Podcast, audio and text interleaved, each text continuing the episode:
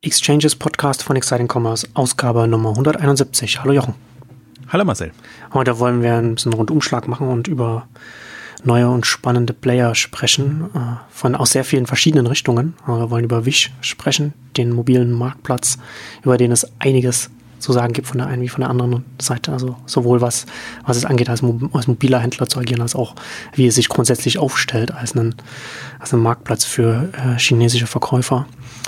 Ähm, und äh, Stitch Fix, da hast du ja auch schon äh, auf Exciting Commerce äh, darüber geschrieben, dass da auch auf der, in der Fashion-Branche auch so ein bisschen für Wirbel sorgt. Und äh, SIO, ein, ein interessantes Produkt, äh, das dann, das auch, naja, sagen wir mal, wo man, wo man vielleicht, wenn man, wenn man, wenn man das noch nicht kennt oder noch nicht davon gehört hat, ähm, da, da denkt man erstmal nicht, dass, das, dass sowas heute überhaupt schon möglich ist, wenn man das Produkt noch nicht gesehen hat. Ähm, aber zunächst zu unserem äh, heutigen Werbepartner. Casper, das Unternehmen rund um das Thema Schlaf. Casper stellt die ideale Matratze für alle her und schickt sie direkt an ihre Kunden, ganz ohne Umweg und überzogene Kosten. Ein Drittel unseres Lebens verbringen wir schlafend im Bett, also sollten wir da die bestmögliche Matratze haben. Casper hat auf der deutschen Seite bei 4900 Bewertungen mittlerweile eine Bewertung, durchschnittliche Bewertung von 4,5 von 5 Punkten. Also sehr gut bewertet. Und selbst wenn man diesen Bewertungen nicht glaubt, oder wenn man mir nicht glaubt, ich habe auch eine Matratze äh, von Casper. Wir haben eine äh, Casper Matratze freundlicherweise zur Verfügung gestellt bekommen. Fände ich sehr gut. Aber auch wenn man mir nicht glaubt und auch den Bewertungen nicht glaubt, das Beste an, Matra an Kasper-Matratzen, drei Monate lang, 100 Nächte lang, kostenlos testen. Wenn man nicht zufrieden ist, Kasper holt die Matratze danach wieder ab und man bekommt sein Geld zurück.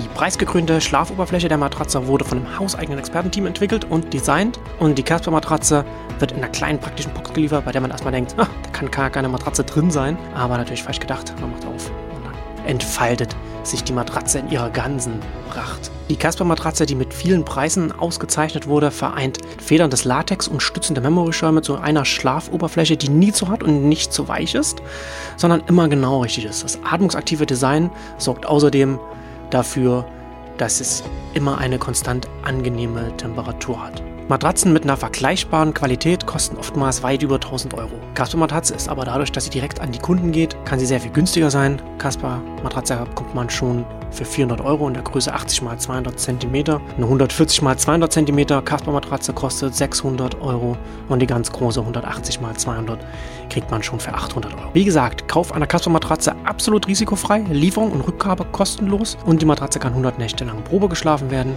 geht man also überhaupt kein Risiko ein. Die Casper Matratzen, die man hierzulande kauft, sind made in Germany und mit dem Promocode Exchanges bekommt man nochmal 50 Euro Preisnachlass auf eine Casper Matratze.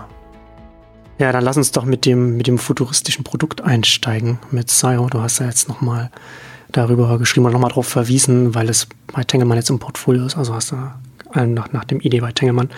Aber da möchte ich auch mal darauf hinweisen, wir haben das ja in, in der Exciting Commerce ja auch schon mal gehabt, äh, schon vor vielen, vielen Jahren. Also wer Exciting Commerce aufmerksam liest, der bekommt auch die, die Themen frühzeitig mit. Hatten äh, SIO 2014 schon mal in der Smart Devices Rubrik damals kurz erwähnt, darauf hingewiesen. Damals war es noch äh, hat es einen, kurz, äh, einen erfolgreichen Kickstarter-Kampagne hinter sich. Da haben sie damals 2,7 Millionen US-Dollar eingesammelt über Crowdfunding. Jetzt äh, auch Tengelmann mit an Bord. Und SIO ist ein kleiner Handscanner, mit dem man die Zusammensetzung von, von Essen zum Beispiel äh, analysieren kann und was dann auf der zugehörigen Smartphone-App dann dargestellt wird. Und das ist schon mal technisch schon mal sehr beeindruckend und faszinierend, dass so etwas heutzutage geht.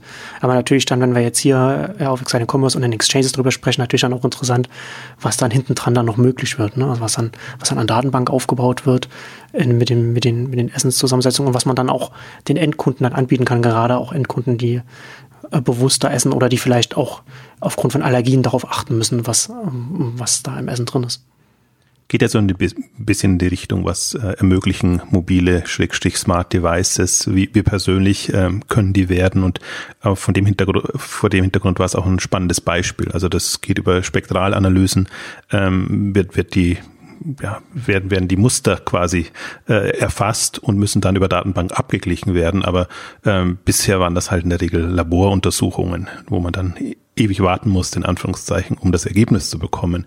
Jetzt ist das ein super kleines Teil, das es als Einzelgerät gibt und das sie jetzt auf der ähm, CES ähm, Anfang des Jahres ähm, auch als Teil des äh, eines Smartphones vorgestellt haben. Also die haben ganz, also das ist eine Hardcore-Tech-Company und ja. die haben unterschiedliche Arten, wie sie das jetzt auf den Markt bekommen. Und eben deswegen sind sie ja auch als Kickstarter-Kampagne gestartet, weil ich glaube, das ist so ein äh, Liebhaberthema damals eher gewesen. Das heißt, die, die Affinität dazu haben und sagen, das ist, das wäre doch cool, wenn es sowas gäbe, ähm, die machen das. Und ähm, jetzt sind sie, also sind immer noch Hardcore-Tech.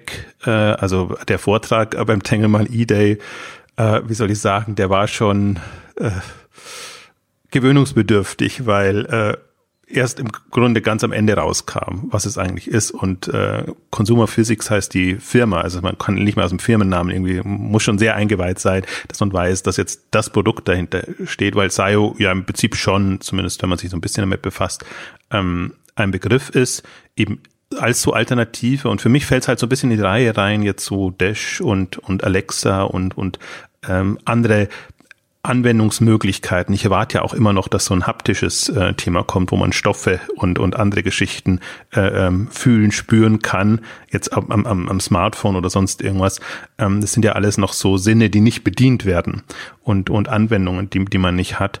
Und ähm, das war schon, also ist schon spannend. Vielleicht zum Hintergrund ist ein israelisches Unternehmen, hat dann auch sehr lange ausführlich beschrieben, warum äh, Israel quasi so ein Tech-Hub ist und warum das alles da gefördert ist und warum auch im Prinzip aus Israel sehr viele ähm, internationale Unternehmen kommen, weil eben der Markt so klein ist und weil die von, von Beginn an technologisch und äh, international äh, denken müssen. Und das Smartphone ist jetzt in China auf den Markt gekommen, was natürlich jetzt im ersten Moment auch mal der Markt ist, wenn man unsicher ist, ob Produkte äh, äh was weiß ich, äh, wie, formulieren Sie es diplomatisch? Also ob, ob die Qualität der Produkte stimmt und dass man da auf Nummer sicher gehen muss.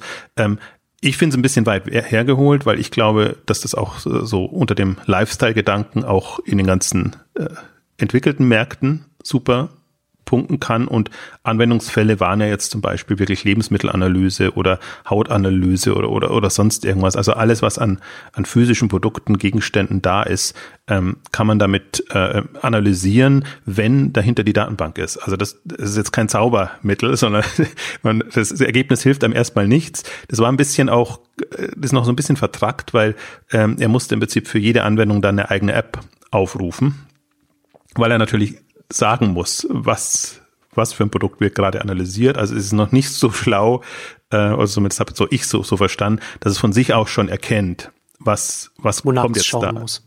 Hm. Genau, was, was wird jetzt erfasst? Also vielleicht wird da künstliche Intelligenz oder andere Geschichten, werden das noch erleichtern, aber jetzt war wirklich so explizit für jedes Thema, äh, Lebensmittel, andere Themen, eine, eine eigene App, was aber jetzt auch kein großes Problem ist. Also das ist halt ein bisschen also ich glaube, so ein Thema muss man ohnehin perspektivisch sehen.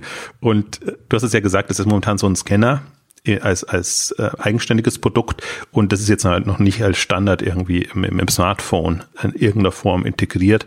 Aber ich glaube, man kann sich super Anwendungen vorstellen. Also gerade das ist ja so ein bisschen der, der Punkt auch, wo findet Handel statt? Und wir haben das ja bei den ganzen Fitness-Trackern und allen Geschichten gemacht, wie quasi du von der Anwendung kommst, Geschäftsmodelle entwickelst, dann durchaus auch Handelsmodelle dahinter hast.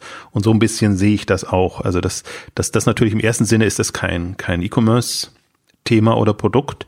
Ähm, aber wenn Händler oder Markenhersteller das entsprechend integrieren als Anwendung, ähm, kann das ein, kann das sehr charmant sein. Also gerade wenn man jetzt die Gesundheitswelle äh, ähm, Wellnesswelle, sage ich jetzt mal, äh, ähm, betrachtet und auch die älteren Generationen, die da kommen, wo eben auch dann ähm, Gesundheit und Wohlbefinden äh, eine enorme Rolle spielt. Also in dem Segment sehe ich das so ein bisschen und bin total fasziniert, weil das ja so aus dem Nichts hochkommt und aber genauso Plattformpotenzial hat, wie wir das immer besprochen haben. Also das ist total faszinierend, sich dann auch vorzustellen, weil dann wurde auch gefragt, ja, was ist denn das Geschäftsmodell? Da sagt er, das, also flapsig formuliert sagt er, das ist mir gerade sehr, sehr wurscht, weil wenn wir überall präsent sind, dann bietet sich unterschiedliche Geschäftsmodelle an. Aber ich glaube, dass man es eben genau in der Kopplung Technologie und Datenbank und Anwendungen sehen muss. Und dann ist die Frage, wo sich so ein SIO selber positioniert. Und wie gesagt, die sehen sich als Hardcore-Technologieunternehmen. Also kann sein, dass die auch noch andere Produkte, aber eher, eher physische Produkte auf den, auf den Markt bringen. Also technologische Produkte, so muss ich sagen, auf den Markt bringen. Und ähm, dass das Ökosystem in Anführungszeichen drumherum muss sich dann ohnehin mit Partnern bilden. Das heißt, irgendjemand muss die Daten erfassen und, und erstmal aufnehmen. Ähm, das kann über Nutzer, Crowdsourcing-Varianten ähm, geschehen oder auf andere Art und Weise. Und dann, je nachdem, welche Modelle man mit diesen Datenbanken verfolgt, ist das eben eine offene. Also sie muss tendenziell sehr offen sein, weil du ja immer äh, frische Daten sammeln möchtest. Also kann natürlich auch, klassisches Modell wäre natürlich sehr abgeschottet, dass jemand sagt, äh, das ist jetzt ein Thema, das wir uns vornehmen, aber dann ist ja immer die Gefahr, dass jemand kommt, der, der quasi Open Source, Schrägstrich crowdgesourced äh, in irgendeiner Form ähm, Themen angeht und dann ist man wieder in der Bredouille. Was kann das Qualitätsmerkmal noch tatsächlich sein? Ähm, jetzt von, von einer wirklich von einer Instanz, äh, die das macht, im, im Vergleich zu anderen. Also das ist für mich unter diesen ganzen Dimensionen super spannend, eher als Denkmodell, dass man ja. einfach auch sieht, ähm, was wird da neu ermöglicht an ja, von der Technologie, aber mehr von den Anwendungen her. Also muss ich das wirklich mal vorstellen. Du hast wirklich im direkten Zugriff etwas, was dir die Umwelt komplett analysiert und wo du wirklich äh, ähm, also deinen Sorgen berücksichtigen kannst, aber im Prinzip auch Dinge entdecken kannst und, und, und Sachen machen kannst. Also hochspannend unter dem Tracking-Aspekt. Ja, und ist auch ein weiteres Beispiel für die Tendenz, die wir auch bei der, in der Gerätewelt sehen. Ne? Also du hast jetzt, man hat diese Scan-Funktion und die ist jetzt in diesem Gerät, die kann sich ja unterschiedlich manifestieren, wie du schon angesprochen hattest, jetzt auch direkt integriert in ein Smartphone in China. Aber dadurch, dass diese Scan-Funktion auch in einem Standalone-Gerät sein kann, das sich dann mit den Smartphones verbindet, ne, kann man ganz viel auslagern. Man braucht nur die Bluetooth-Verbindung zum, zum äh, Smartphone und dann die App dann da drauf. Aber in dem Gerät selbst muss, kein, muss keine Internetfunktionalität sein, die sich dann mit der Daten Datenbank auf dem Server verbindet, da muss kein Screen sein, über den man das bedient und so weiter. Ne? Das ist halt, also man kann sich auf die Funktionen als Unternehmen konzentrieren und kann ganz viel an die Geräte auslagern, von denen man ausgehen kann, dass die jedes, jeder potenzielle Kunde, jede potenzielle Kundin sowieso in der Hosentasche mit sich trägt. Und das macht ja auch noch mal mehr möglich, als wenn man sagen muss, man muss, man muss das, man muss das alles abdecken. Kann man natürlich zusätzlich noch machen, ne, dass man für gewisse Anwendungen, wo man sagt, da macht man jetzt noch einen einen Pro-Scanner oder wie auch immer, für welche Anwendungsfälle, ne? aber man muss es eben nicht machen. Und das ist ja auch so ein bisschen so ein, so ein Thema, was, was bei den Smart Devices damals auch immer so sich, sich so durchgezogen hat als Faden, ne? dass, dass man ganz viel einfach in die App auslagern kann auf dem Smartphone und damit Produkte sehr viel schneller, sehr viel günstiger auch auf den Markt gebracht werden können und man einfach nicht das Rad neu erfinden muss an der Stelle. Und im nächsten Schritt natürlich dann lässt sich die Funktion äh, auch schön erweitern, wenn man dann sagt, man macht, man hat halt verschiedene Apps, die man, die verschiedene Interfaces auf dem, auf dem Smartphone und dann natürlich im nächsten Schritt, womit kann es dann auch verbunden werden, ne, wo es dann auch für die, für die Geschäftsmodelle und für, für, für Online-Händler auch interessant werden kann.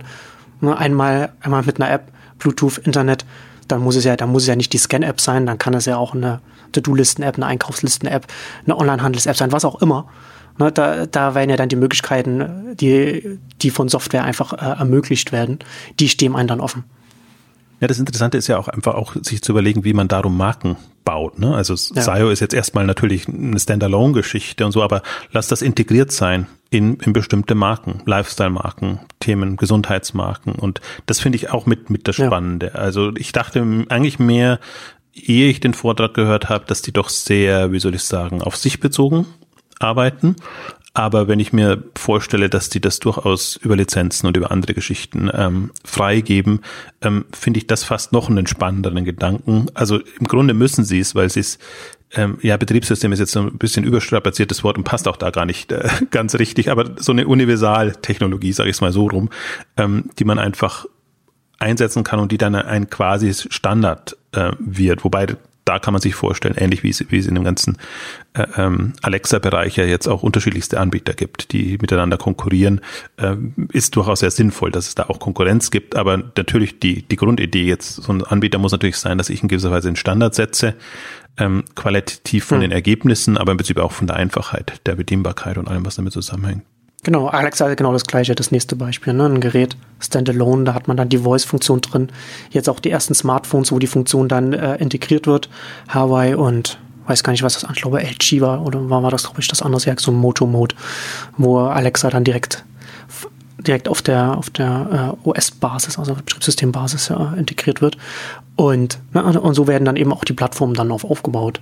Dann durch, durch die Nutzung wird das Produkt ja dann selbst auch besser. Ne? Dadurch kann halt hier die Datenbank auch lernen, wenn, wenn mehr Daten reinkommen und man dann besser auch äh, Varianz dementsprechend spezifizieren kann und einordnen kann und so etwas. Ne? Also, oder Voice, jetzt hier Scan, genauso, genauso äh, funktioniert das und genauso wird das dann aufgebaut.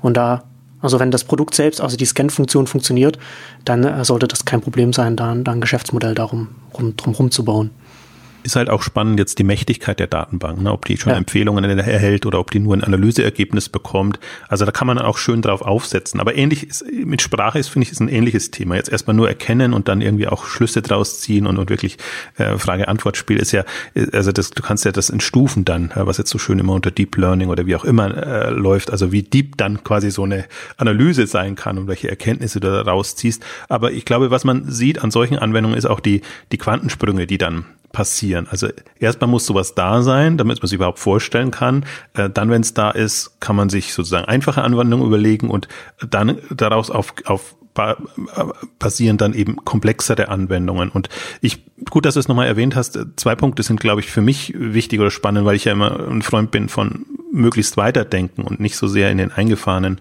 ähm, Strukturen. Diese screenlose Geschichte, dass man einfach, glaube ich, davon ausgehen muss, diese ganzen ähm, Erfassungsgeschichten und so, das, das, wir sind so fokussiert auch noch auf, auf den Screen und alles, dass wir uns andere Dinge gar nicht vorstellen können. Und wir suchen ja immer nach Universallösungen. Vielleicht ist, ist Screen oder, oder Touch oder sonst irgendwas, ist das sowas, was man sich halt für alle Anwendungen vorstellen kann. Aber ich glaube ja sehr stark an, an, an die Spezialisierung, dass, dass aus, aus dem Bereich ähm, was rauskommt. Und das zweite große Thema tatsächlich jetzt, ähm, ich glaube, man muss wegkommen, also sowohl Händler als auch Hersteller von der Idee, ähm, dass, dass Marken künftig genauso aussehen wie heute.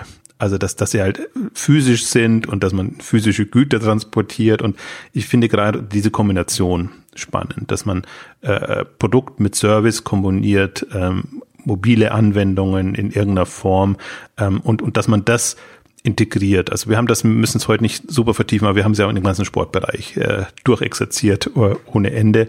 Ähm, was, was da gerade von Freeletics bis Runtastic und was, was ich, was alles ähm, kommt und was, was im Prinzip äh, kein direkter Wettbewerb ist und es macht es ja so gefährlich, sondern was, was so quer reinkommt und was über ein, über ein ganz anderes Moment, auch nicht, auch nicht ein Shopping-Moment und auch nicht ein, Konsummoment jetzt in dem Sinne, ähm, eine alternative Welt aufmacht, ähm, wo man sich vorstellen kann, und Shopping ist ja kein sehr, wie soll ich sagen, also das ist ja nicht, es gibt ja wenige, die eine Leidenschaft für Shopping haben, sondern es ist immer Mittel zum Zweck.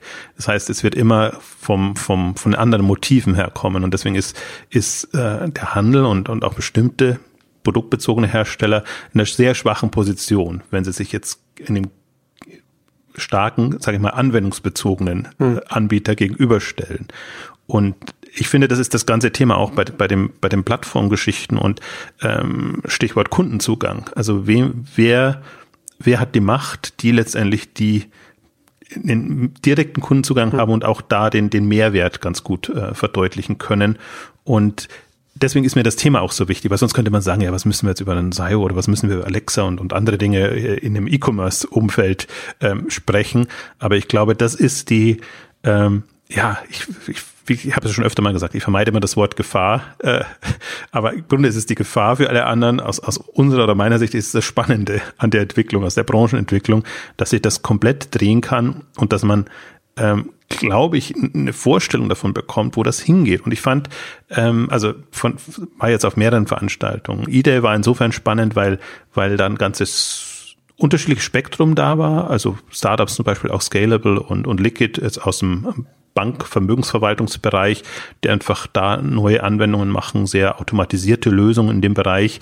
Ähm, das ist manchmal auch ganz hilfreich, über den Tellerrand äh, zu gucken und zum Beispiel von den Online-Marketing-Rockstars äh, wo natürlich auch Mobile eine, eine Rolle gespielt hat, einfach die Aussage, und der folge ich komplett, dass äh, Mobile erst beginnt, jetzt zu explodieren und dass man äh, nicht, also alle neigen dazu, das schon als eine quasi durchoptimierte Welt zu sehen, wo die Betriebssysteme stehen, wo die Gerätetypen stehen, wo alles fest ist. Und der Vortrag war aus, aus Facebook-Sicht. Äh, und, und war halt super spannend, weil natürlich äh, Facebook hat diesen Sprung erstmal hinbekommen müssen von Web zu, zu Mobile und muss sich jetzt vorstellen, was ist Mobile zukünftig? Und da spielen ja diese ganzen äh, äh, AR und, und uh, Virtual Reality und, und, und solche Sachen mit rein, weil sie, weil sie davon ausgehen, dass das perspektivisch ein Thema sein kann.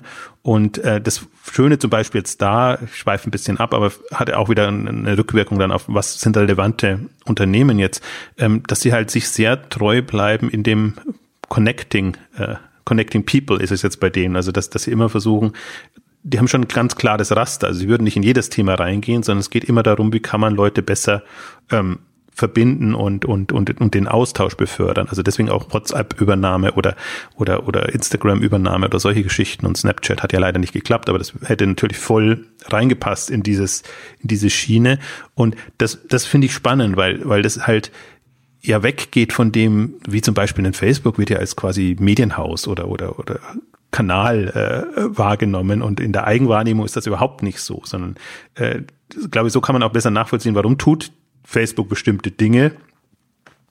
Äh, also gab es auch wieder eine, eine, Diskussion natürlich dann auch, ähm, wie, wie, wie sehr muss sich Facebook in den Inhalt einmischen. Aber ich glaube, die, wenn, wenn ein Startup und, und oder, oder natürlich Facebook kann man jetzt nicht mehr als Startup be beschreiben, aber schon als Innovationstreiber, ähm, da einfach eine sehr klare Ausrichtung hat. Und ähm, dann, dann kommt da einfach eine Dynamik zustande und dann, glaube ich, weiß man auch so ein bisschen, was man tun muss, in welche Richtung man gehen muss. Und das hat mich zum Beispiel auch bei, bei SIO so sehr fasziniert dann, ähm, weil ich eben jetzt festgestellt, habe, festgestellt habe, dass, dass die sich eben nicht als Gerätehersteller sehen hm. oder irgendwie super stolz sind jetzt auf die eigentliche ja. Kernanwendung, sondern weil ich das Gefühl hatte, nee, das, das, das Gesamtuniversum ist es quasi, was sie sich vorstellen und vor dem Hintergrund überlegen sie sich wie sie positionieren. Das ist natürlich eine viel, also deswegen ist für mich auch ein super starkes Unternehmen. So ein reiner Gerätehersteller wäre für mich jetzt nicht so, so spannend, weil da, da ist ja relativ absehbar. Aber ich glaube, wenn jemand so den Denkansatz hinbekommt, wie das ja viele dieser, das ist jetzt mal nicht mal ein Silicon Valley Gründer, aber die, dieser Gründer haben, dass sie einfach sagen, mit LinkedIn meinetwegen wollen wir so und so machen, mit Facebook wollen wir so und so machen, mit äh, Snapchat haben wir die und die die Vorstellung, mit SIO jetzt eben ähm, die andere und das das fehlt mir ja im ja, Berliner Raum, europäischen Raum. Also vielleicht, wenn so ResearchGate ist für mich so eines der wenigen Beispiele. ResearchGate und SoundCloud. Wobei SoundCloud ist gerade ein bisschen, bisschen schwierig, ähm, ob die, da, ob die auch die Unterstützung finden. Aber ResearchGate auch so. Wir wollen quasi den ganzen Wissenschaftsbetrieb ähm, revolutionieren. Das ist auch eine, eine, schöne Einstellung. Alles andere ist aber sehr konventionell und und und und eher klassisch gedacht und damit kommt man im Grunde nicht weiter, wenn man wirklich überlegt, wo will ich die nächsten zehn Jahre hin. Ja, sowohl der ResearchGate in den akademischen Bereichen Soundcloud natürlich das Problem mit der Branche, in der sie sich bewegen. Die ist ja schon, ist ja schon immer eine schwierige Branche für Startups gewesen. Ja, aber das ist, ist schon interessant, ne? wenn, man, wenn man sich, wenn man sich so, ein, so Israel, das kleine Land anschaut, da äh, ICQ damals dahergekommen, jetzt der Riesen-Exit mit Mobileye, das für 15 Milliarden an Intel geht, das Sensoren für selbstfahrende Autos macht, extrem wichtig als Zulieferer, auch Zulieferer für, für Tesla gewesen, die sich jetzt zwar getrennt haben vor ein paar Monaten, aber nichtsdestotrotz, ne, so ein kleines Land, das äh, da schon auf der Technologieseite, äh, auf Technologieunternehmen, da einiges auf die, auf die Beine stellt. Das ist schon, schon bemerkenswert. Hast du jetzt noch, willst du noch was zum, zum E-Day noch, äh, noch, noch sagen? Sonst, sonst würden wir jetzt direkt, würden wir direkt zum nächsten Thema übergehen. Äh, lass uns über Wish sprechen. Da kann man auch einiges dazu reden. Das ist ganz interessant. Das ist so ein, so ein Thema, das kann man, wenn man auf einer hat das, glaube ich, auch auf, auf Early Moves mal geschrieben, wenn man mal auf einer E-Commerce-Konferenz ist, kann man einfach mal, wenn eine Runde steht, einfach mal, einfach mal das, das Wort Wisch reinwerfen und dann, dann geht sofort die hitzige Debatte los, weil es da auf, in beide Richtungen kann es da gehen und, und, und jeder hat eine, eine Meinung zu, zu Wisch, dem mobilen Marktplatz. Haben jetzt im November nochmal 500 Millionen eingesammelt. Ähm, und sind jetzt auch ein bisschen in den letzten Monaten auf PR-Tour gewesen, würde ich jetzt mal sagen. Also der CEO jetzt auf einigen Veranstaltungen gewesen, auch auf der, auf der Recode unter anderem. Wir werden das ja dann den, das Video dann auch auf Exciting Commerce und auch auf Early Moves. Bestimmt auch so ein bisschen, weil äh, Wish eben auch so kontrovers auch in, in, der, in der Branche gesehen wird und das ist auch so äh, jetzt schon frühzeitig so ein bisschen der Versuch, auch den eigenen Ruf zu verbessern. Wir haben ja gesehen, wie schwer das dann auch sein kann. So ein Rocket Internet hat ja dann auch mal lange Zeit kein, kein Interesse an Öffentlichkeitsarbeit und dann wird es schon mal schwer, dann sich ein bisschen anders zu positionieren oder auch Zalando dann.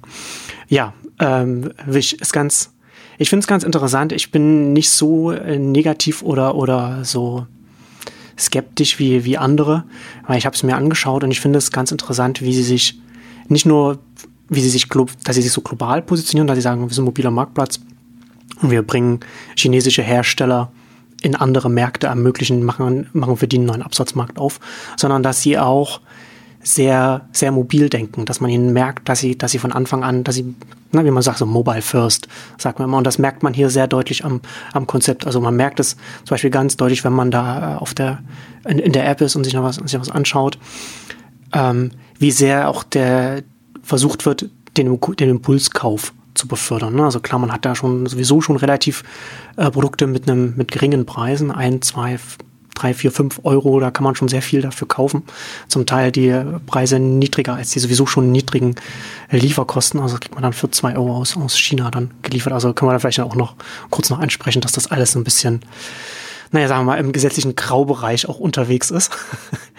ähm, aber ganz interessant auf jeden Fall, was ich, was ich jetzt noch sagen wollte, dass sie sehr stark damit versuchen, den Prozess zu beschleunigen. Also wenn wir jetzt hier tatsächlich auch so vom Checkout reden. Ne? Also man setzt, man nimmt was, tut es in den, in, den Warenkorb rein, dann kommt gleich noch eins, kauft, oder man, man ist auf der Produktseite selbst und dann steht gleich unten, lege es jetzt in den Warenkorb und dann bekommst du nochmal 20 Prozent das vergünstigt. Ne? Dann legt man es in den Warenkorb. Wenn man wenn man es dann nicht kauft, sondern erstmal die App zumacht, keine Ahnung, weil man vielleicht jetzt nach Hause geht oder weil man unterwegs oder irgendwas anderes macht, bekommt man eine Nachricht jetzt, hast du noch so und so viel oder du hast das noch im Warenkorb drin. Also es arbeitet sehr stark mit den mobilen äh, Push-Notifications was auch schwierig sein kann, wenn man sagt, das ist, das ist mir zu viel, wenn ich hier ständig gepusht werde. Aber es wird ja sehr deutlich, dass das nicht einfach nur die Push-Notifications werden, weil ich nicht einfach nur als einen Kanal gesehen, über, bei dem man darüber informiert, dass jetzt das Paket versendet wird. Dafür auch, aber nicht nur dafür, sondern es ist ein weiteres Interface-Element wie alle anderen. Nur dass man damit eben die Leute wieder zurück in die App und zurück in, auf den Marktplatz holen kann. Und das wird sehr, sehr stark gespielt. Auf ganz, ganz viele verschiedene Wege. Und das finde ich schon sehr, sehr interessant, auch vom Trend her. Wir hatten ja auch schon mal drüber gesprochen, was Zalando bei seinen äh, Push-Notifications machen. Sie sind da auch sehr innovativ unterwegs und Wish auch. Wish aber noch sehr, sehr viel aggressiver. Ne? Also bei, bei Zalando habe ich den Eindruck, dass es da auch so, so eine interne Regel gibt, dass eine App, ob das jetzt die Zalando Haupt-App ist oder die Fleek-App, die so, so Re-Engagement-Notifications nicht mehr als eine pro Tag na, aber wenn man Wish jetzt mal am Vortag oder, oder in der Woche aufgemacht hat, dann kann es schon sein, dass man dann zwei, drei pro Tag dann mal bekommt, damit man wieder zurückkommt. Das wird dann langsam auch wieder zurückgefahren, wenn man es nicht aufmacht. Man will die Kunden natürlich nicht komplett verlieren, also die Frequenz variiert. Aber das ist schon sehr, sehr, sehr viel aggressiver, wie sie, wie sie damit umgehen. Also für mich ist das Wish ja ein zweischneidiges Schwert und ich war am Anfang sehr, sehr skeptisch, weil für mich das auch wieder, wieder so ein Versuch war, irgendwie mobiler Marktplatz, irgendwie mit günstigen Preisen und China und, und alles. Also hat schon auch sehr viele Angriffspunkte, wo man sagen kann, jetzt erstmal sehr, sehr skeptisch bleiben. Äh, aber das, das, die andere Seite, äh, es gibt's jetzt auch schon eine ganze Weile und sie machen es sehr geschickt und ähm, ich bin ja dann doch erst immer jemand, der sagt, okay, das, was am anderen, am Anfang alles an, ja, wenn ich es mal platt formuliere, Schindluder getrieben wird und was man so macht, ähm, muss man einfach sehen, ob das das Prinzip ist oder ob das einfach der Anfang ist und man professionalisiert sich dann und, und findet dann irgendwelche Möglichkeiten. Also im Grunde das war von Anfang an so und ist immer noch so, ist, ist halt sehr spammig. Also jetzt, wenn man jetzt, sagen wir mal, jetzt nicht so eine Shopping-Affinität hat, es ist schon was du und das andere auch Impulskauf nennen und, und irgendwie Aktivierung und alles. Ähm, also das, das muss man schon mögen. Aber jetzt mal davon abgesehen, ähm, hat es einfach was, weil es, und das sehe ich als das Positive, ähm, wer wird das neue eBay, das nächste eBay? Wer in der mobilen Welt, wer schafft es wirklich, diese Aktivierung und all das hinzubekommen? Und der Einstieg jetzt, ich meine, das ist im Grunde smart, aber ich weiß noch nicht, wie lange das gut geht, jetzt wirklich ähm, quasi die, die ganzen Händler und die Hunderttausenden von Händlern in China zu nehmen und die äh, quasi denen einen Markt ähm, zu bieten, ähm, das ist natürlich im Grunde schon smart gemacht und natürlich genau das, was eBay natürlich um jeden Preis vermieden hätte. Also die kämpfen ja schon mit ihren bestehenden Händlern in den anderen, dass sie das auf einigermaßen ein, ein seriöses Level bekommen. Wenn du jetzt aber die chinesischen Händler hast, äh, die, die sich ja mit den Märkten nicht auskennen und, und wo du einfach noch die Sprachthematik und alles hast, also kann man sich ja so richtig vorstellen, wie das hinter den Kulissen ähm, abläuft und was für ein Kuddelmuddel das ist und wie das erst mit der Zeit eigentlich äh, vernünftig passieren kann. Und jetzt so die, die eben jetzt durch ihre PR-Aktivitäten ähm, bekommt man ja langsam mit, wo sie hinwollen, wie sie jetzt langsam auch ähm, eigen, eigene Lager, würde ich es jetzt gar nicht nennen, aber sagen wir mal Lagermöglichkeiten auch vor Ort, also sprich USA, Europa oder wo auch immer, aufbauen, so dass das nicht immer alles aus, aus China äh, ähm, kommen muss. Und ähm, wie sie auch und das, ich fand das Recode-Interview sehr, sehr schön, weil, weil der durchaus auch ein bisschen, wie soll ich sagen, nachgehakt hat und, und nicht los, locker gelassen hat, weil, weil es ging ja auch sehr viel um, um die Facebook-Strategie und wie kommen sie an, an Kunden und Nutzern und, und wie, wie ist das super teuer, also verbrennen sie unheimlich viel Geld eben da, dadurch, dass sie hauptsächlich von der Werbung leben und sie müssen ja wohl und waren ja wohl eine Zeit lang wirklich einer der größten ähm, Werbetreibende jetzt jetzt bei Facebook im mobilen Kontext natürlich um die um die App und ich habe nicht nur eine App, sondern ein ganzes Spektrum jetzt an Apps ähm, da, da zu promoten. Und das Spannende finde ich halt jetzt aus, also wenn wir vom Marktplatz sprechen, sprechen wir nur aus Industriesicht, aus Branchensicht vom Marktplatz. Ich finde eben, das Schöne an Wish ist, dass es keinen Marktplatzeindruck macht im, im, klassischen Sinne, dass du jetzt wahnsinnig viele Kategorien hast und das Ding von der Suche lebt und, und alles, sondern dass es ja wirklich über den Stream Impuls getrieben ähm, läuft und im Prinzip dass das, das ein ganz anderes Moment herkommt. Also, und das ist auch das, was, was ich, was mir bei Wish so gut gefällt, was, was, wir haben ja diese ausführliche eBay-Ausgabe gemacht, was eben bei eBay, aber auch bei Amazon, bei anderen natürlich fehlt, ist wirklich eine Aktivierung. Also eine, eine, eine also eine, nenne ich es jetzt Show, also es kann auch nerven. Also wie, wie, wie kommen die Produkte unter die Leute? Und ähm, ich glaube halt im, im mobilen Kontext sieht man ja auch, ähm, dass da ganz andere Produkte ganz anders präsentiert werden. Also dass auch so eine lange Liste, die man einfach nur durchscrollt, äh, ähm, einfach äh, als gut und nützlich empfunden wird, weil man ja wirklich nach anderen Kriterien da geht. Aber natürlich, das, die große Gefahr ist da auch, dass alles durchrutscht. Also äh, die müssen sich halt wirklich Gedanken machen, wie, wie, also ich würde es gar nicht mehr Stream nennen. Also das, das ist ja mehr so, wie, wie, wie wird eben navigiert, jetzt auch das falsche Wort, aber wie, wie, wie, so, wie ähm, also man, man geht auch nicht aktiv das Sortiment, sondern wie du, wie du schon gesagt hast, sehr viel Impuls getrieben und durch die billigen Preise und wahrscheinlich kuriosen Produkte oder, oder was auch ja. immer. Also im Grunde haben die ja auch alles, was man nicht braucht. Ist ja nicht so, dass man da seinen, seinen Bedarf deckt. Es ist schon interessant, ne? dass man dann, da sind ja dann auch Produkte, von denen man gar nicht wusste, dass es, dass es die gibt und dann ganz viele Produkte, von denen man gar nicht wusste, dass, es, dass man, oder von denen man nicht geglaubt hätte, dass man die tatsächlich für, für einen Euro kaufen kann und dann für zwei Euro mehr dann auch hierher geschickt bekommt. Aber das ist, äh, ich glaube, auch ganz interessant oder beziehungsweise auch ganz wichtig, dass man an Wish sieht, dass es unterschiedliche Arten von Impulskäufen gibt. Also wir hatten ja schon mal angesprochen, so Prime Now, man, man sitzt abends zu Hause und will jetzt und will jetzt ein Eis essen und dann lässt man sich das halt, dann macht man es, kauft man es mit Prime Now, weil man es dann eine halbe Stunde später dann da hat. Das ist eine Art von Impulskauf. Man weiß, man will was und man will es jetzt. Und dann gibt es auch noch die andere Art von Impulskauf, dass man einfach mal, man, man guckt, man sieht irgendetwas, ach ja, das könnte ich eigentlich gut haben, aber das, ich wusste gar nicht, dass ich das haben will und das muss ich jetzt nicht heute oder morgen haben. Das macht mir nichts, wenn ich das dann in zwei Wochen dann irgendwann bekomme oder in drei Wochen, was ja was ja Zeiträume sind, von denen man, von denen man geglaubt hat, die, die hat man jetzt hinter sich gelassen beim Distanzhandel. Ne? Aber das, das, das geht. Und das, das wird von den Kunden offensichtlich akzeptiert. Und, und das ist schon, das ist dann schon äh, interessant. Natürlich besser, wenn es natürlich schneller kommt. Aber erst einmal, überhaupt erstmal die Tatsache, dass, dass so ein, so ein Modus operandi, so ein Impulskauf in, auf, auf diese Art funktionieren kann. Also auch das Stöbern-Moment. Also ich ja. finde, das, das ist das super Spannende jetzt auch da, obwohl du jetzt natürlich mit Notifications, all den ganzen anderen ähm, Geschichten auch beschrieben hast, wie, wie immer wieder aktiviert werden muss und wie man die Leute dann auch, auch nicht verliert. Aber wie sie, das war ja auch ein, ein Leitmotiv jetzt zum Beispiel im Interview, ähm, dass, dass man eigentlich jetzt, wenn man genügend Neukunden hat, geht es eigentlich eher darum, wie, wie monetarisiert man die? Wie schafft man es tatsächlich damit, Umsatz zu generieren und die immer wieder hinzubekommen? Aber jetzt aus Nutzersicht würde ich sagen, dass das Stöbern-Moment kommt einfach viel zu kurz. und glaube, was mir an Wish auch so gut gefällt, dass es auch wieder so quer reinkommt. Also das ist ja, meine, wir vergleichen es ein bisschen mit eBay, aber es hat im Grunde nichts mit eBay zu tun. Aber wir vergleichen, egal mit wem du es vergleichst, das, das passt, fällt irgendwie durch alles, durch alle Raster durch. Äh, naja, wenn es so ist halt, ne, also ein eBay als ein Trödelmarkt und jetzt äh, Wish ist jetzt eher so wie ein, wie ein 1-Euro-Laden, sage ich jetzt mal. Also ja, genau.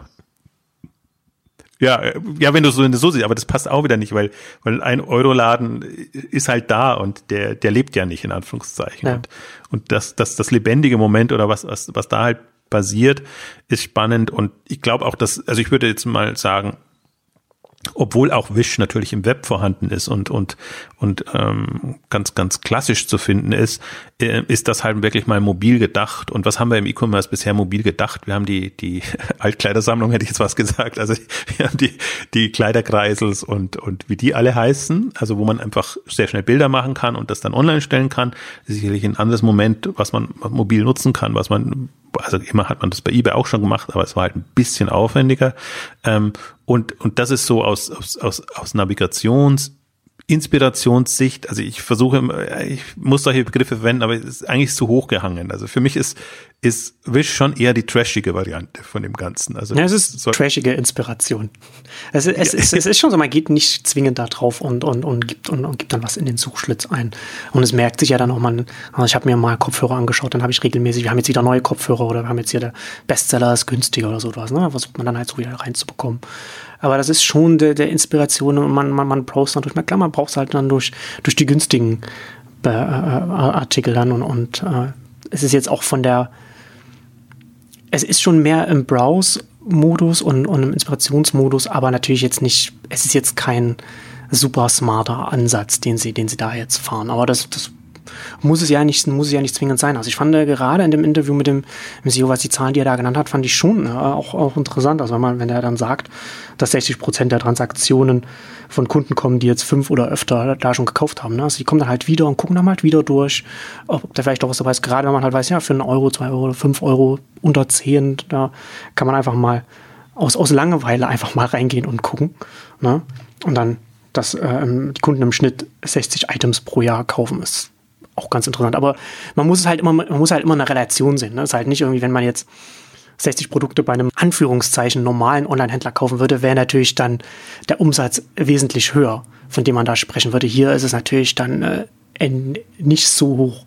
Aber nichtsdestotrotz finde ich es von das Verhalten, das hinter den Zahlen steckt, finde ich dann schon interessant. Das Kundenverhalten, dass man dann doch immer wieder kommt und sich und, und das anguckt. Und dass sie es offensichtlich zu, zu schaffen scheinen, dass die Kunden, die sie jetzt über, über Facebook und so weiter gewonnen haben, wiederkommen. Oder zumindest eine große Anzahl von denen äh, wiederkommt. Also das ist zumindest, man hat natürlich nicht so genaue Zahlen. Das ist jetzt, das ist jetzt das, was man jetzt da rauslesen kann und was man auch rauslesen soll, sonst würden sie es nicht sagen. Aber das deutet zumindest darauf hin kann man jetzt schon vorstellen, was die, was der ein oder andere Hörer denkt, äh, dass, dass man wirklich sagt, ja, mit, mit Preis und so günstigen Produkten und so Billiggeschichten, ja, da kannst du ja, jedes Ding irgendwie äh, ins, ins Fliegen bekommen.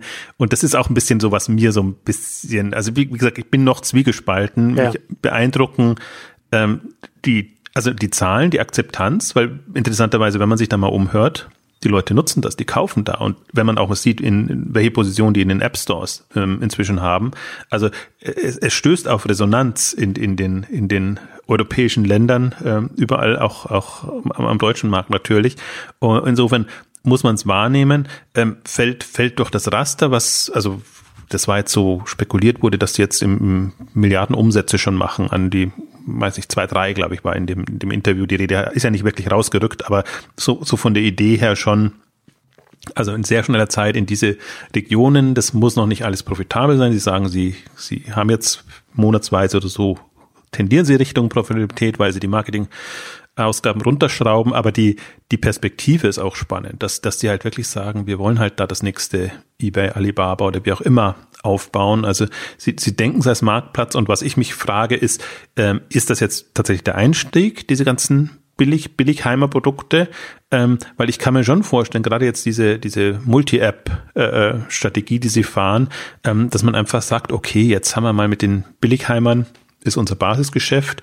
Und jetzt überlegen wir mal, wie wir das auch in, in, in sagen wir mal, seriösere Segmente, Bahnen lenken können. Also es kann ja nicht, muss ja nicht, jetzt haben sie ja sehr stark nach Kategorien äh, geclustert. Es kann aber auch ja nach, nach, nach Wertigkeit, Qualität oder was auch immer ähm, da eine, eine, eine Clusterung erfolgen.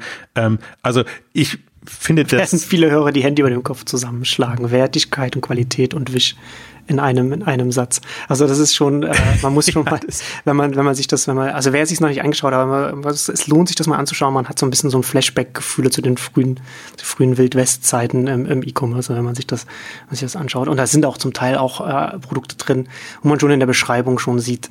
Und das, nee, das, das kann kein, das kann kein USB-Stick mit einem Terabyte Speicher sein für, für neun Euro. Das, das geht einfach technisch nicht. Ne, das, das sind, das sind einfach so Sachen, na klar hat man natürlich dann die Klassiker so äh, Nutzerbewertungen und so weiter und da arbeiten sie da auch ganz dran. Haben ja auch ihre verifiziert von Wish-Programm, wo dann äh, die verifizierte, also Qualität dann auch sichergestellt wird, was man dann auch dann auch machen muss an so, an so einem Punkt. Klar kann es da hingehen, aber sie sind gerade am anderen Ende des Spektrums. Das muss man einfach auch dazu sagen. Ja, aber jetzt guck dir mal an, wie seriös eBay geworden ist im Vergleich zu früher. Also bitte. so muss man das ein bisschen sehen. Nein, ja. also die, mir geht es um, jetzt um die Potenziale. Ja. Aber spannender Punkt, den du jetzt äh, angesprochen hast, weil natürlich ähm, unter Geschäftsmodellgesichtspunkten das auch nochmal spannend ist. Also äh, jetzt Provisionen oder eben Zertifizierungen, andere Geschichten. Das heißt, sie ja. müssen sich ja überlegen, wie sie, wie, womit sie dann Geld verdienen würden wollen. Und da hat sich ja auch viel getan. Also die Etsy, Etsy hat seine Unterlagen jetzt wieder rausgebracht, wo man sieht, äh, jetzt äh, das, die Masse der Einnahmen kommt nicht mehr aus Provisionen sondern aus Zusatzservices, mhm. Payment mhm. und, und was man alles anbieten kann. Und das ist ja auch nochmal haben sie immer wieder gesagt, äh, Investoren lieben Marktplätze, genau ob, ob der Geschichten und hassen es, wenn man Produkte selber aus Lager nehmen muss. Ähm, was sie, wie gesagt, witzigerweise jetzt auch tun oder zumindest die Infrastruktur zur Verfügung stellen. Ähm, aber das kann man alles äh, jetzt im Amazon-Sinn als, als Service-Komponente auch sehen, dass man sagt Fulfillment Services, andere Services, also Fulfillment eher im Lagerservice, aber dass man zumindest selber nicht die Produkte, äh, ähm, also das, das Inventar, Inventory äh, entsprechend äh, ähm, bezahlen und vorfinanzieren muss. Ähm, also das vor dem Hintergrund ist auch nochmal spannend. Deswegen ist die Frage jetzt eher, ich finde es halt auch so ein bisschen, jetzt im Vergleich zu Chat haben wir ja aus, auch ausführlich gesprochen. Also finde ich das viel spannendere Modell. Da ist, da war Chat viel zu konventionell, viel, aus meiner Sicht immer noch viel zu komplex und, und auch vom, vom USB, ja, meine Güte, wenn ich mehr Produkte bestelle von einem Anbieter, dann spare ich da noch. Das ist jetzt nicht so ein, so ein Reißer, Argument, als wenn ich da Produkte finde, die du beschrieben hast, wo, ich, wo mir echt die, die Augen aus dem Kopf fallen, wo ich sage, das, das kann es doch nicht geben und das ist jetzt so günstig, das probiere ich jetzt einfach mal aus, weil verloren ist eh nichts ähm, dabei. Also ob das jetzt alles sehr nachhaltig ist und, und, und ethisch, moralisch äh, äh, äh gut oder schlecht, äh, lasse ich jetzt mal dahingestellt.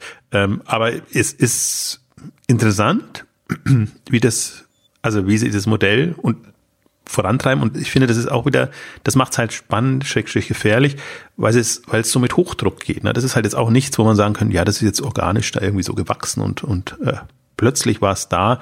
Nee, sondern die, die haben eine Vorstellung. Also interessant ist ja auch durchaus die Story jetzt von, von Wish, dass sie ja komplett anders gestartet sind, glaube ich, eher im Analysebereich oder irgendwie sehr, sehr, also kein Endkundenprodukt äh, machen wollten und das dann irgendwann gedreht haben. Aber äh, sie machen zumindest so den Eindruck, dass sie mh, jetzt im, im Kern ihr Produkt schon so im Griff haben, ähm, dass sie es ins Fliegen bekommen können. Und zum Beispiel habe ich jetzt da auch nicht solche Sorgen, wie ich es jetzt bei Chat hatte oder bei Fab.com oder bei anderen, wo man das Gefühl hatte, uiuiui, äh, wisst ihr, was ihr tut. Also die waren zumal noch Händler. Also wenn, wenn, wenn Handelsmodell wirklich mit, mit Produkt und Lager ähm, solche Wachstumsdynamik hat, ähm, da, dann, dann, dann schütteln bei mir mal alle Alarmglocken. Wenn aber zum Marktplatz ist es ein anderes Thema. Und das ist auch was, was mir halt da super gut gefällt, wo ich finde, bei allen, also bei allen anderen finde ich oftmals nicht den, den Grund, aber wirklich eine Dynamik bei den Nutzern zu entfachen.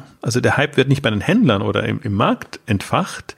Natürlich befruchtet sich das dann, aber man, wir sprechen genauso viel über, wie ist die Nutzeransprache, wie, wie kommt man da voran. Ne? Und das ist, das, das, das findet man bei vielen anderen nicht. Und das ist das, warum es für mich so viel also inzwischen so spannend ist, dass man es wirklich intensiv verfolgen kann. Und ich habe ja so ein bisschen, versucht, die, die drei aus meiner Sicht spannendsten Startups so ein bisschen aufzumachen jetzt aus dem äh, zum Jahreswechsel. Das zählt für mich Wish dazu, das zählt, zählt für mich Stitch Fix dazu. Werden wir gleich noch ein bisschen was dazu sagen, muss man aber nicht so vertiefen. Und das steht, äh, steht für mich Enjoy dazu, ähm, weil, weil die quasi über die Hersteller in den Markt eindringen und dann über, über Beratungszusatzservices reinkommen. Ähm, das sind so auch für mich so drei Denkrichtungen. Was mir immer noch fehlt, wir heute schon eine Startup-Ausgabe machen, die coolen Mobile-Startups fehlen mir immer noch. Und wenn ich jetzt sage, Wish ist jetzt vielleicht so das, was ich am spannendsten finde, dann ist das für mich aber noch kein cooles Mobile-Startup. Ja, dann sagt es da viel darüber aus, was am, was am Markt mobile passiert. Ich sehe, dass die mobile Chancen haben und dass die mit diesem Modell da wunderbar Anklang finden.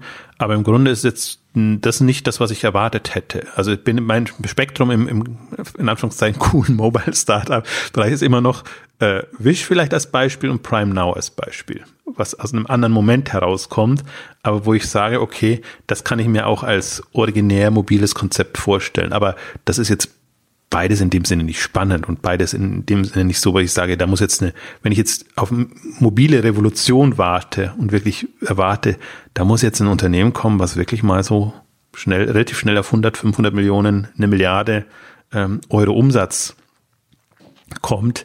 Ähm, also bei einem bereiteten Markt. Wir sprechen ja jetzt von mobiler Nutzung ist extrem hoch und gut. Conversions sind äh, ganz, ganz schlimm. Ähm, also ich, wir sprechen jetzt nicht mehr vor, vor zehn Jahren, wo ich vielleicht Mobile Cool noch irgendwie äh, schöne Features oder, oder sonstige Geschichten gefunden hätte, sondern im Prinzip Mobile Cool muss jetzt schon sein, dass die auch Umsatz machen. Also deswegen fand ich die Freeletics-Zahlen so schön. Die haben jetzt mal, das ist auch schon ein bisschen her, äh, glaube ich so 14, 15 Millionen oder so, also auf jeden Fall im zweistelligen Millionenbereich mal bekannt gegeben und sage mir, okay, Respekt, das ist schon mal eine Hausnummer. Oder? Aber das erwarte ich mir eigentlich jetzt mindestens dann, nicht, und zwar nicht nur an, in Anführungszeichen, getricksten mobilen Einnahmen umsetzen, sondern im Grunde an originären und Mobile-Only, Mobile-Player. Und für mich ist, ist eigentlich Wish, würde ich sagen, ist, ist ein Mobile-Only, Schrägstrich First Player, Kleiderkreisel und andere zählen, zählen sicherlich auch noch dazu. Und dann jetzt wird, also da sind wir halt jetzt diese fünf oder zehn Jahre im Rückstand und deswegen freuen wir uns jetzt über die zehn Millionen Umsatz.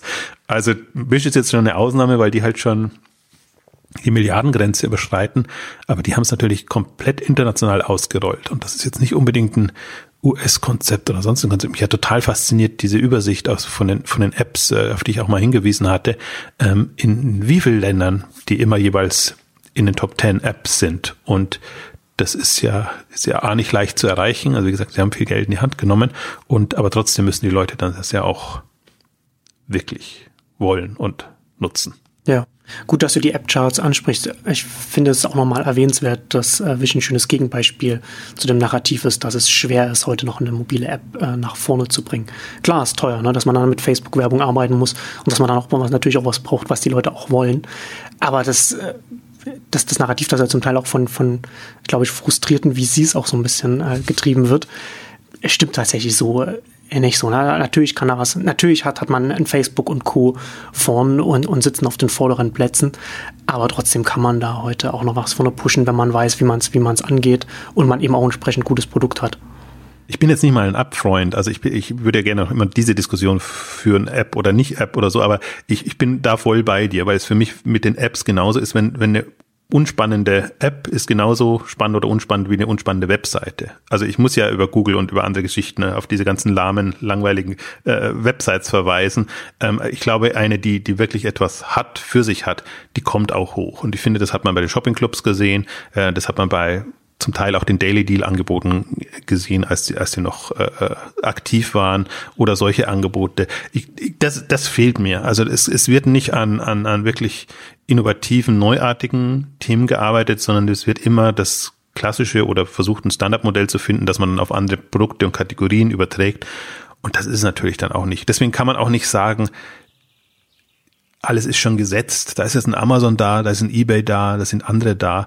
Äh, für mich ist Zalando ein Beispiel für Möglichkeiten. Und dass das so wenig gemacht wird oder genutzt wird, äh, finde ich eigentlich eher bedauerlich. Also äh, auch, dass das gesagt wird, ähm, A, ist es alles teuer, ja, es ist sicherlich teurer als vor fünf oder vor zehn Jahren, aber Originalität und wirklicher Nutzwert setzt sich dann schon durch. Aber wenn man an den Punkten halt nicht arbeitet und da, da wird ja nicht gearbeitet in der Branche. Das ist wirklich das, für mich das mit das Enttäuschendste, wie, wie wenig Andersartigkeit, Originalität ähm, da kommt in jeder Beziehung, also in der Nutzeransprache, aber auch in den, in den Argumenten. Was, was können wirklich, äh, was, was, was ist der Grund, warum ich da kaufen soll? Und natürlich muss ich kein besseres Amazon machen, aber ich muss etwas Besseres als Amazon machen, sagen wir es mal so rum, also etwas anderes in, im, im, im Zweifel dann.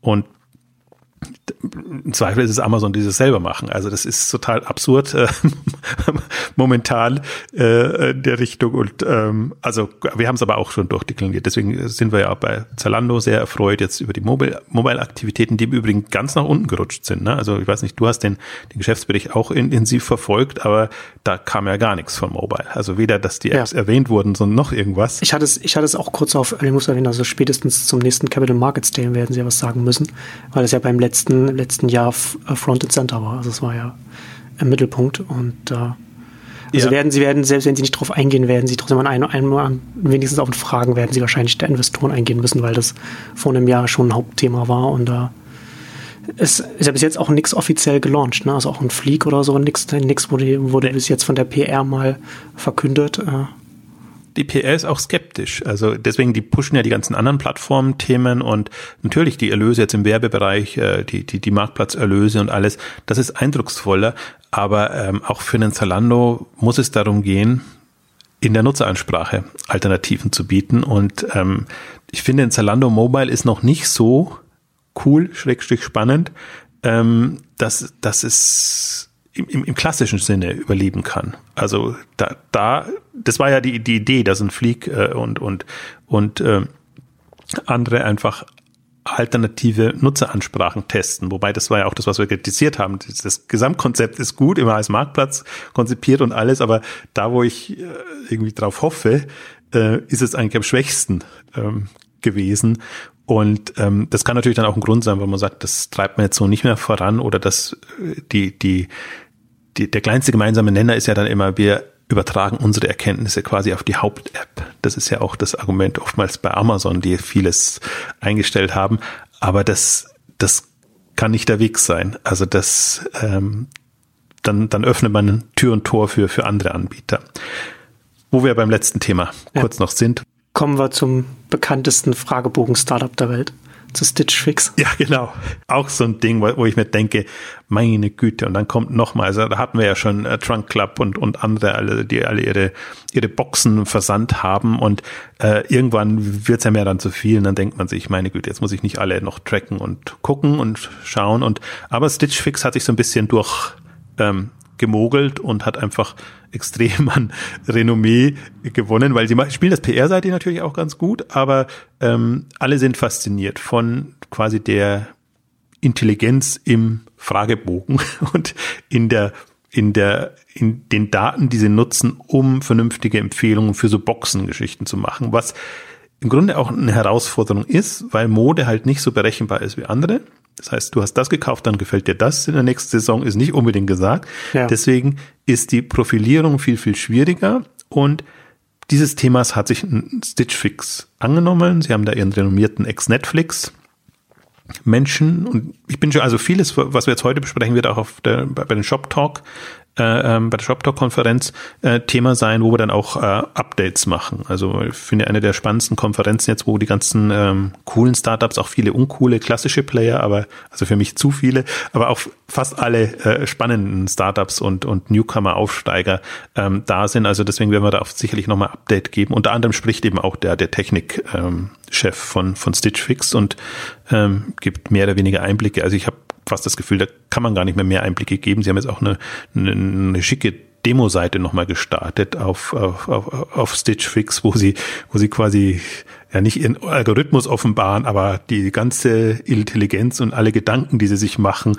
um das, das vernünftig, äh, also um, um, um da qualitativ Daten hinzubekommen, ähm, die, die ja dann die in Anführungszeichen Stylisten unterstützen. Also, und auch da gab es ein schönes Interview, das war von der letzten ähm, Shop Talk Konferenz, ähm, wo, und das hat mich so ein bisschen es hat mich beeindruckt, weil ich finde, Stitch Fix ist auch, im Grunde ist es ein lame Konzept. Also die, die, das Spannende liegt im Detail dann. Und die Details, die mich beeindruckt haben, waren, also A, was, was mit welcher Masse an Entwicklern und äh, Data Scientists oder was auch immer sie da reingeht. Und das andere Gegenpol war, dass sie wirklich mit Fragen arbeiten. Also die Gründerin sagt dann ja auch tatsächlich, also hin und wieder hilft es einfach mal wieder nachzufragen. Was würdest du denn haben wollen oder was kannst du uns noch verraten über dich, damit wir besser einschätzen können, ähm, was du magst, in, in welche Richtung es geht. Und auch da gilt es ja Prozesse äh, ähm, zu entwickeln und vor allen Dingen auch zu wissen, wofür nutzt du die Information? Wie, wie bindest du die ein in das, was du schon an Bestellverhalten und, und, und anderen äh, äh, Punkten hast? Also insofern ist diese, ja, dieses im Grunde primitive Moment, dann frag halt einfach. Oder also es gibt so ein paar äh, primitive Sachen, die ihn immer wieder überraschen. Das, das, das wäre eins und das andere ist, dass halt nach wie vor immer noch äh, Telefon gut funktioniert. Also auch für online getriebene Unternehmen. Also Wein kann man eben zum Teil besser über Telefon verkaufen und vor allem das Upselling besser organisiert, wenn die Nutzer das Gefühl haben, da habe ich jetzt wirklich einen jemand, der mich versteht und der weiß, was ich will, als dass ich mich durch irgendwelche unglücklichen Datenbanken und Online-Angebote durchklicke. Also ich sehe das eher als Schwäche noch der, der Online-Angebote, aber äh, es ist dann manchmal faszinierend, dass man sagt, okay, ich will jetzt eigentlich bewusst ohne Leute arbeiten und sehr mit Technologie und nur online und ähm, stelle aber dann fest, nee, also auch in dem, glaube ich, im, im Versicherungsbereich oder im Autoverkaufbereich oder sonstigen Geschichten, auch äh, jetzt, wenn man sich nur Käuferportale anguckt, äh, was jetzt im Grunde eher eine B2B-Geschichte ist, aber was die an Masse an Leuten dann haben, so dass einfach online nur die Lead-Generierung erfolgt und man wirklich den, den Verkauf dann anders umsetzt. Also wie gesagt, ich sehe es als Notlösung, aber es ist, ist durchaus in der jetzigen Phase spannend und bei Stitch Fix finde ich halt vor allen Dingen spannend, dass sie dass sie es ja wirklich als quasi Datenbank intelligent möchte ich es fast nennen, aber Schrägstrich smart, nennen wir smart, das klingt nicht so, so, so super intelligent, aber also wirklich eine, eine, eine strukturierte Datenbank da haben und dann einfach auch eine, eine Macht haben. Und deswegen das ist auf jeden Fall, das ist auf jeden Fall ein Modell, bei, bei dem man dann Skaleneffekte dann weiter auf der Datenbankseite sieht. Ne? Also man hat Lerneffekte, man hat mehr, man hat mehr Daten, mit denen man je mehr Daten hat, wenn, wenn man weiß, wie man, wie man die äh, bewertet, wie man die klassifiziert, dann kann man umso bessere Erkenntnisse daraus gewinnen. Und das, das sind, das ist dann tatsächlich so ganz klassische Skaleneffekte in, in, auf der Produktionsseite, die man, die man dann da gewinnen kann. Ist halt die Frage, was ist ja immer bei all diesen Themen, was, was ist der Login-Effekt dann letztendlich? Was hm. bindet dich als Kunde oder Kundin an, an den Anbieter. Und bei Zalando ist es das kostenlose Hin- und Her äh, schicken, also Anprobe hm. ähm, als, als Thema. Ähm, bei dem, in dem Fall ist es jetzt wirklich die, die wissen, was ich will und was mir steht, was ich mag. Also zum Beispiel Best Secret finde ich auch äh, äh, super spannend, weil die, die ähnlich auch wirkliche Fans haben, die sagen, okay, ähm, das, das ist für mich seriöser oder anders nochmal als Zalando und die haben mich halt auf Preis getrimmt. Aber äh, im Prinzip ich als sag mal, Frau ab 30, 35, die einfach auch nicht nur trendige Klamotten braucht, sondern einfach auch für Büro oder was auch immer äh, macht, haben, haben dann einen, einfach ein anderes Segment aufgemacht, was anders funktioniert und aber auch, auch, also Best Secret könnte ich auch ähm, natürlich immer wieder schwärmen, aber weil, weil sie ja auch äh, die Leute sehr motivieren, äh, bestimmte Umsatzschwellen zu erreichen. Also insofern, das, das ist nochmal ein künstliches Moment. Ähm, aber auch jetzt von der, von der Ansprache, dass man sagt, da, das ist jetzt quasi mein Anbieter der Wahl und dem bleibe ich treu, weil aus guten Gründen. Und das kann man sich, finde ich, dann für Stitch Fix auch vorstellen. Wobei ich mich immer noch schwer tue. Mich, ja, also ja, also ich glaube, ich glaube, es funktioniert. Also sie fangen jetzt ja auch mit Männern an, aber sie haben seit September gibt es ein Männerangebot. Die haben eigentlich für Frauen ähm, begonnen, was ja im Grunde diese ganzen Boxenversand war ja eher eigentlich für Männer gedacht, um es zu erleichtern. Aber ich glaube, das ist auch der, der Punkt jetzt bei einem Stitch Fix, dass, dass sie sich eher als, als Problemlöser sehen. Deswegen gehen sie es nochmal anders an und ähm, das ist, glaube ich, auch was, was ich persönlich unterschätzt habe jetzt, dass es eben nicht der x-te Anbieter in dem Bereich ist, sondern dass sie ein anderes Motiv haben, andere Motivation da reingehen und zum Beispiel ja auch für große Größen etwas machen, was nochmal ein schwierigeres Feld ist, also gerade im, im Online-Bereich. Ähm, und wenn ich, wenn ich mir das so zusammenreime, dann sage ich, Wahnsinn, hochspannend, dann verstehe ich auch den ganzen, in Anführungszeichen, Hype drumherum, weil im Prinzip ist, ist kannst egal zu welchem Online-Modehändler du kommst, äh, über kurz oder lang kommt man auf das Thema. Wie ist das einzuschätzen? Was machen die? Oder, oder einfach nur generell eine Bewunderung dafür. Wow, wenn, wir das an, an Daten oder an Technologie, Know-how äh, etc. haben, was könnten wir dann machen? Also deswegen ist es sicherlich auch was, ich meine, Salando hat auch ihr, in Dublin haben sie ja ihren Mode, Fashion, Science oder wie auch immer das der Bereich heißt, also wo sie sehr datengetrieben arbeiten, ähm, haben sie den Bereich, also versuchen da ja auch besser zu werden. Haben einen Salon, was, was sie machen, im Prinzip auch wenn du mit Outfittery sprichst und auch bei Modomoto, äh, ja, das habe ich fast schon äh, verwechselt mit. Ähm, also Modomoto heißen sie schon, sind alle fasziniert von den, von den Angeboten. Im Grunde ja auch, weil wie, wie smart kann so ein Stylist sein? Also böse in den Kommentaren von Exciting Commerce haben schon gesagt, das sind auch nicht nichts anderes als Callcenter-Mitarbeiter, sind halt nur als Stylisten. Ja, ich wollte schon sagen, also vielleicht so als, vielleicht für den, für den Kontext, so 4000 Mitarbeiter, 3000 davon Stylists. Und im Grunde genommen sind die Stylists, ist ja da, ist die Sales-Abteilung, wenn man es, wenn man es so will. Ja, die, die machen noch ein bisschen, also die machen die Abfragen und, und versuchen dann noch so ein bisschen äh, äh auf das, was der Algorithmus quasi nicht leisten kann, ja. ähm, einzugehen. Ähm, aber das ist als, als Unterstützung ist doch super. Also im Grunde ist es eine, die machen keine Endkundenanwendung, sondern machen so eine Zwischenlösung für Leute, die sich auskennen, ein bisschen mehr äh, Wissen haben, aber natürlich mit dem Ziel, dass es irgendwann mal auch dem Endkunden zur Verfügung gestellt werden kann warum nicht über mobile App und, und andere Geschichten. Also da auch nach wie vor spannend, was Zalando mit, mit Salon testet, mit, mit ihren unterschiedlichen App-Ansätzen, ob ein Messenger da Sinn macht oder ob ein Bot oder, oder was weiß ich und ein reiner Stream oder sonst irgendwas. Also es geht ja um die Kundenbindung und die Leute dann irgendwie regelmäßig mit Kleidung zu bedienen. Wobei ich schon sage, Männer und Frauen sind da schon nochmal ein Unterschied. Ähm, also deswegen bin ich gespannt auch, was, wie es bei Stitch Fix weitergeht, was die, im nächsten Schritt machen. Also sie kommen jetzt auch langsam in sehr eindrucksvolle Umsatzdimensionen.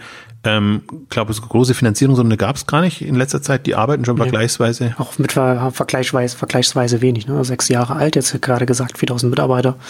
Ähm, sieben, jetzt gucke ich gerade noch mal. 47 Millionen haben sie insgesamt eingesammelt in den sechs Jahren. Und sie sind auch ja, laut viel. ein, das ist wirklich wenig. Und, also für äh, so ein dynamisches ja. Unternehmen. Und sie sind auch nach einer äh, laut Information, also einer Quelle von Information, auch profitabel. Also wie man das jetzt einschätzen soll, wie auch immer. Aber auf jeden Fall müssen sie ja relativ viel ihrer Kosten selbst decken, wenn sie so wenig eingesammelt haben und so hohe Kosten haben. Aber da ist zumindest klar, das ist einer der Kandidaten, die entweder, weil ihnen die Leute das Geld nachwerfen, hunderte von Millionen bekommen werden oder weil ja. sie tatsächlich Börsengang oder anderes ja. anstreben. Also deswegen ist es auch irgendwie hoch am Radar. Das sind jetzt alles keine Newcomer-Startups in dem Sinne mehr, aber ich finde, das sind, sind alles so Angebote, ähm, das sollte man sich bewusst machen. Das sind die neuen kommenden starken Player und das ist das eine, aber das ist fast das Unspannendere, aber das andere ist, dass sie unterschiedliche Wege verfolgen, in unterschiedliche Richtungen und ein Spektrum aufmachen, was mir immer noch fehlt. Also wir sind ja immer noch in der, in der Shopbetreiberwelt und, und ähm, das äh, mich nervt zunehmend, ähm, ähm, aber gut, auch da kann man mit sehr klassischen Ansätzen kann man den Markt noch bedienen, weil eben dieser Umbruch Shift von offline zu online und ähm, solche Entwicklungen stattfinden. Also deswegen kann man da auch noch, kommt man da bis zu einem gewissen Grad weiter, aber man sieht schon, dass bestimmte, die sich sehr konventionell verhalten, äh, irgendwann ist die Luft raus. Also die tun sich schwer und der eine oder andere hat ja auch aufgeben müssen. Und ähm, also deswegen, ich glaube schon, es ist, es ist also der Professionalisierungsgrad ist im Prinzip schon so hoch, dass man nur mit irgendwelchen wirklich smarten Ansätzen möglichst, also aus Handelssicht, und wir haben jetzt über Handelsmodelle gesprochen, über Kundenbindung, Nutzeransprache, Shopping Experience heißt dann immer das, das Glamour-Wort Wort vielleicht dazu, dass man damit eigentlich ähm, punkten muss und weniger jetzt mit Einkaufs-Know-how und, und Prozessen und allem drum und dran. Haben wir auch schon Ausgaben gemacht Richtung Marktplatzplayer. Ist, ist, noch, ist, ist wieder ein anderes Thema. Also auch da ähm, glaube ich, ein enorm viel, viel Umsatzpotenzial, ähm, da wir zum Ende kommen müssen, aber ein komplett anderes Thema, aber trotzdem nochmal, weil, weil von KW Commerce gab es gerade ähm, Umsatzzahlen für 2015, äh, die eher bitter aussahen, aber nichtsdestotrotz muss man sehen, jetzt KW Commerce so als Marktplatzplayer, wahrscheinlich einer der schnellsten, die auf 20 Millionen Euro Umsatz gekommen sind, jetzt so ein Konsolidierungsrat 2015 hatten, wo sie, wo es ein bisschen zurückgegangen ist, also kein Wachstum, sondern mussten zum Teil auch Leute entlassen, Prozesse umstrukturieren und alles und jetzt sicherlich 2016 und, und darüber hinaus dann wieder an Dynamik gewinnen können, weil ich glaube, im Marktplatzbereich äh, wird man wahrscheinlich dann eher vom eigenen Erfolg überrascht und muss sich dann erst so professionalisieren, dass es wieder passt.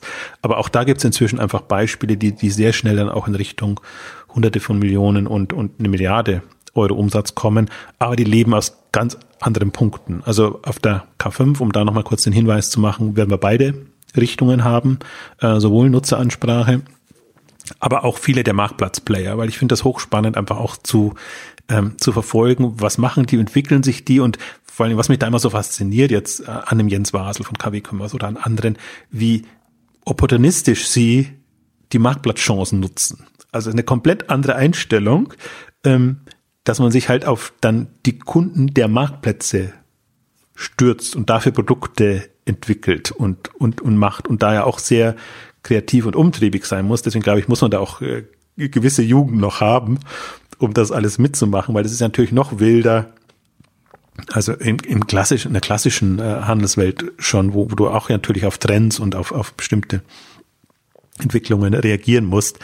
Aber das fasziniert mich sowohl an, an, an Jens Wasel, aber auch an, an Roman Kirsch, wenn er erzählt, was, wie, wie sie bei Lesara, was sie da treiben, oder, oder Peter Schaljawski von, von, von Schaltec. Und also das sind alles so, so, äh, ähm, finde ich, äh, eine neue Generation, eine andere Generation von äh, Online-Händlern jetzt in dem Sinne, aber die halt zunehmend auch in Eigenmarken äh, reingehen, also No-Name-Eigenmarken würden andere sagen.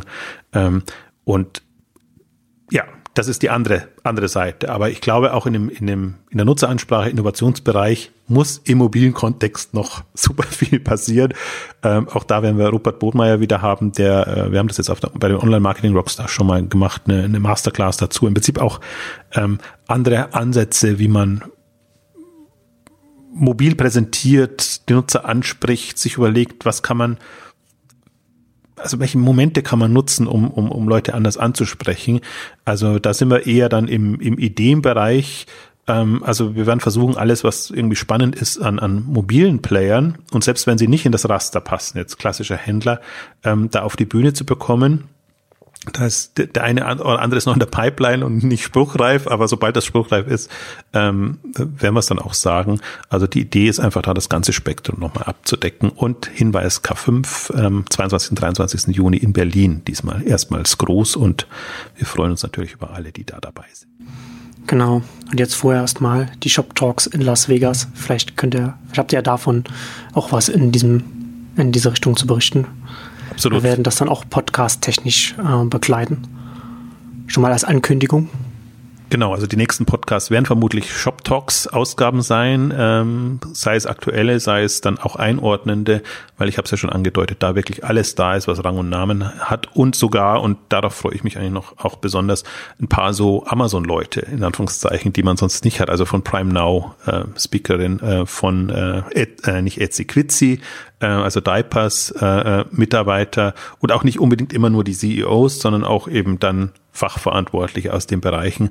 Aber das sind ja normalerweise Unternehmen, die nicht an die Öffentlichkeit gehen. Und da kann man zumindest mal ein bisschen Eindruck gewinnen. Das ist auch so meine Hoffnung jetzt ähm, vom, von Shop Talk, die dieses Jahr zum zweiten Mal stattfinden. Also ganz neue, junge Konferenz mit viel Geld unterstützt, also von professionellen Konferenzmachern, aber die einfach auch einen sehr K5-nahen Ansatz haben, äh, indem sie eben auch den ganzen Innovationsbereich, Wachstumsbereich gut abdecken, also viel ihr Netzwerk in die VC-Welt reinhaben, natürlich auch die ganzen Hype-Unternehmen, aber unter anderem wird eben da auch Wish da sein, du hast es schon angedeutet, die sind jetzt zunehmend mehr äh, auf PR-Tour, so dass die sich nicht mehr ganz so rar machen ähm, auch da ein Update. Das letzte ist ja jetzt auch schon, äh, glaube ich, ein halbes Jahr, halbes, dreiviertel Jahr äh, vorbei zu, zu Recode.